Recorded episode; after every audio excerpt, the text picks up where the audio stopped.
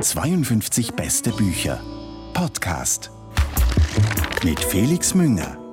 Und der Roman, den ich heute für Sie ausgewählt habe, nimmt Sie mit auf eine fantastische gedankliche Reise in eine utopische oder je nach Sichtweise dystopische Welt, in der die Menschheit kurz davor steht, das Ende ihrer Entwicklung zu erreichen, das Stadium der höchsten und letzten Stufe der Evolution. Diese besteht darin, dass es gelingt, eine Menschmaschine zu bauen, die mit genereller künstlicher Intelligenz funktioniert, die über eine Höchstleistung an Rechenkraft verfügt und die gleichzeitig ein menschliches Bewusstsein hat, ein Menschgott. Davon handelt das dritte literarische Werk der österreichischen Autorin Raffaela Edelbauer.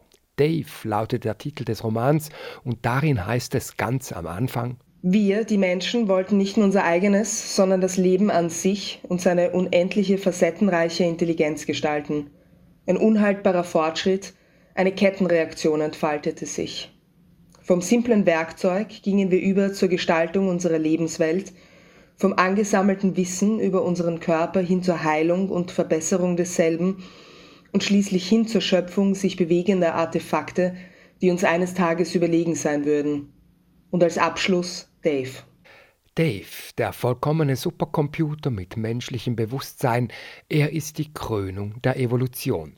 Raffaela Edelbauers Roman ist in einer nicht genau bestimmten Zukunft angesiedelt.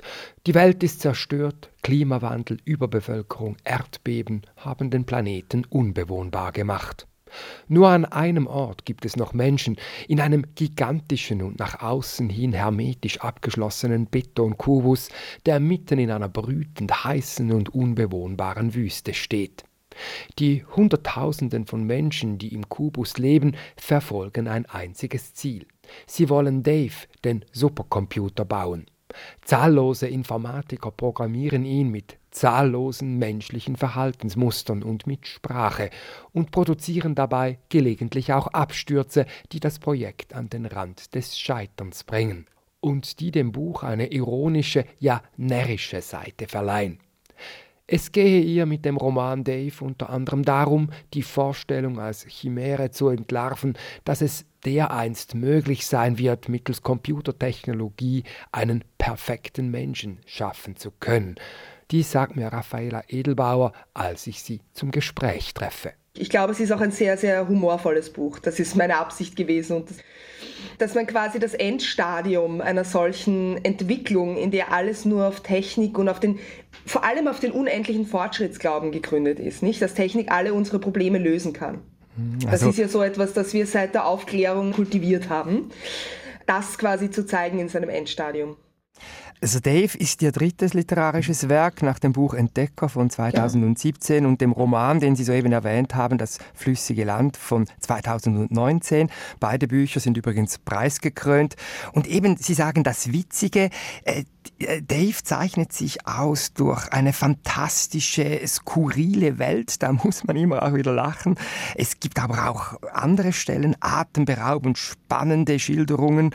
Die Lektüre war für mich eine Reise durch eine aberwitzige Traumwelt. Und ich habe mich dann gefragt, wie sehr bot Ihnen die künstliche Intelligenz auch schlicht ein ideales Feld, um sich literarisch da auszutoben, wo Sie gerne zu Hause sind, offenbar.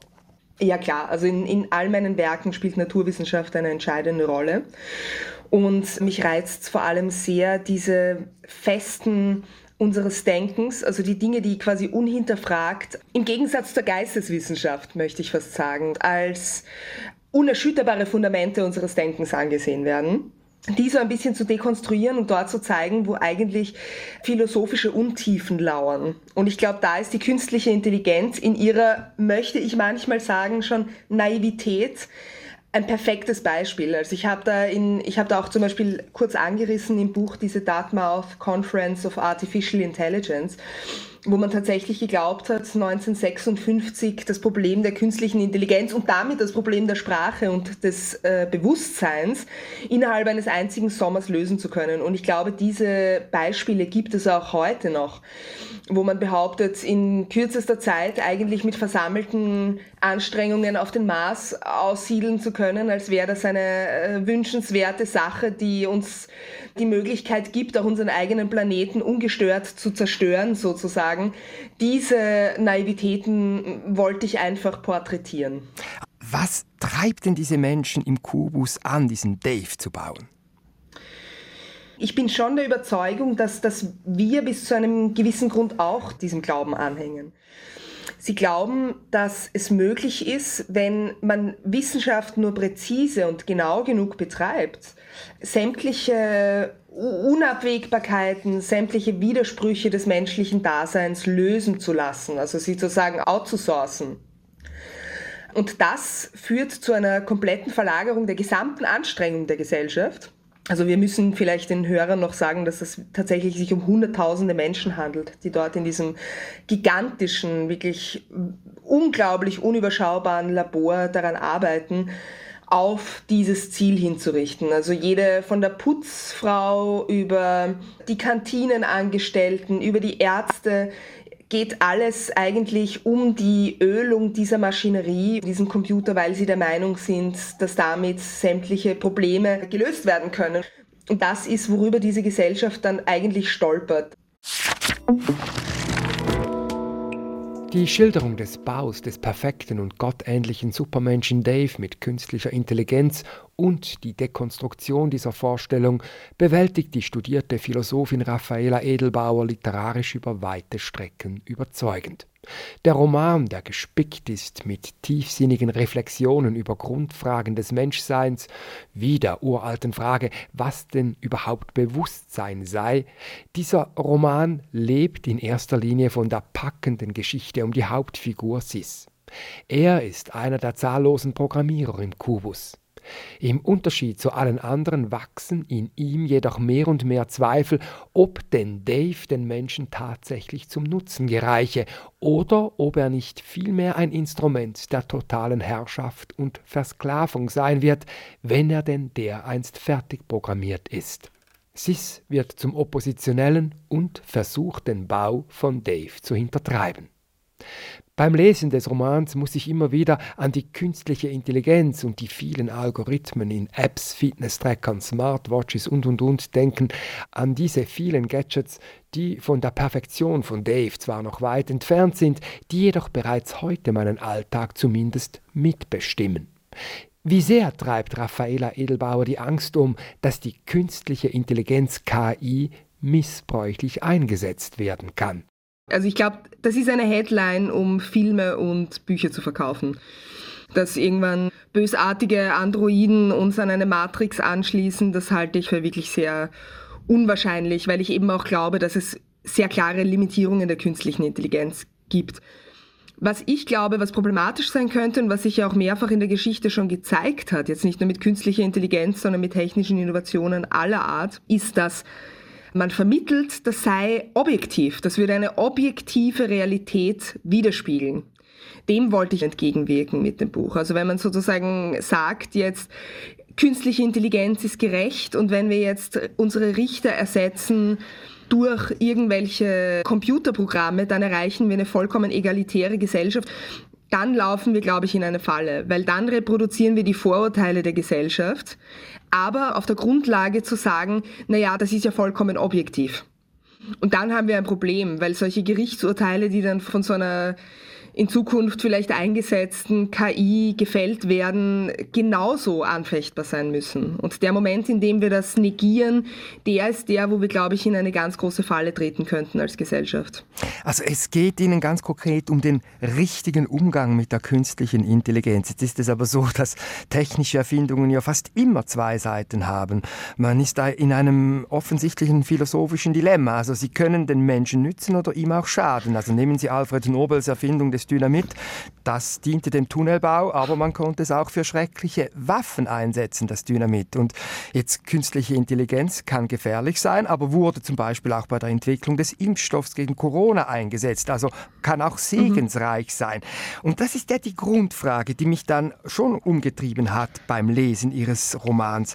Wie schaffen wir es denn, dass die künstliche Intelligenz uns nützt und uns eben nicht schadet?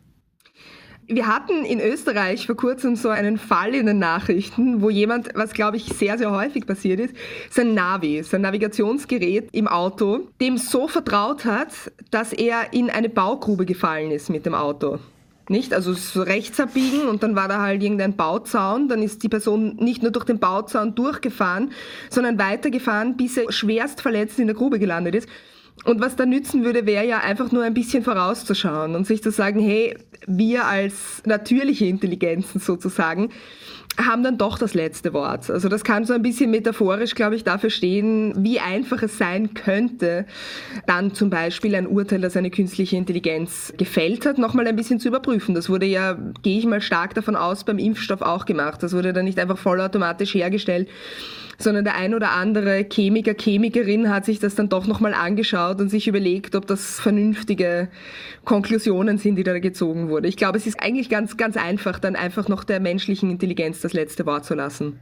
Also natürlich, der Corona-Impfstoff wurde nicht mit künstlicher Intelligenz allein hergestellt, sondern das hat einfach unterstützt. Klar. Ich spüre da ein Urvertrauen in die menschliche Intelligenz. Was macht sie so sicher, dass der Mensch in der Lage sein wird, diese Technologie zu beherrschen und eben nicht von ihr beherrscht zu werden? Nein, ganz im Gegenteil. Also ich, wenn mich jemand fragt, ob ich an künstliche Intelligenz glaube, dann würde ich mittlerweile antworten, ich glaube nicht einmal an natürliche Intelligenz. Also ich glaube nur, dass es bei dem Trial and Error, das die Welt halt immer bestimmt und umtreibt, einfach unweigerlich Katastrophen gibt, wie jetzt zum Beispiel, wie man eben sagen kann, dieser Sturz in die Baugrube, der einem dann sehr schnell die Limitationen aufzeigt und wo man dann andere Methoden finden muss als Automatisierung, um die zu schließen. Ich glaube halt nur, wenn man das jetzt in Opposition stellen möchte, als humanistischen Bildungskanon, also das Zeitungswesen, eine gewisse Diskursethik, wenn man so möchte, dass das auch da greifen wird. Und wenn man sieht, dass es da ein gewisses Scheitern im Kleinen gibt oder auch im Großen. Ich meine, nehmen wir jetzt als Beispiel mal die, die Atombombe her. Das ist einmal passiert, dass das auf bewohntes Gebiet, oder zweimal eben, aber einmal im größeren Sinne jetzt, dass das auf bewohntes Gebiet fallen gelassen wurde und dann hat schon die Menschheit als Ganzes zum Glück jetzt mal gesehen, dass das vielleicht nicht so wirklich die beste Art ist, Krieg zu führen und dass es da ein ethisches Versagen gab. Das ist schon ein Konsens. Also ich glaube, dass solche Mechanismen dann auch im Falle von künstlicher Intelligenz durchaus greifen werden. Dave, der neue Roman von Raffaela Edelbauer, erschienen bei Klett-Gotta, problematisiert die Technikgläubigkeit und ist damit zweifelsohne hochaktuell. Darüber hinaus besticht er durch seine philosophische Tiefe und er erzählt, last but not least, eine gute, unterhaltsame Story. Das ganze Gespräch, das ich, Felix Münger, mit Raffaela Edelbauer in 52 beste Bücher auf SRF 2 Kultur führen konnte, finden Sie auf dem Netz unter srf.ch/audio. 52 beste Bücher. Podcast.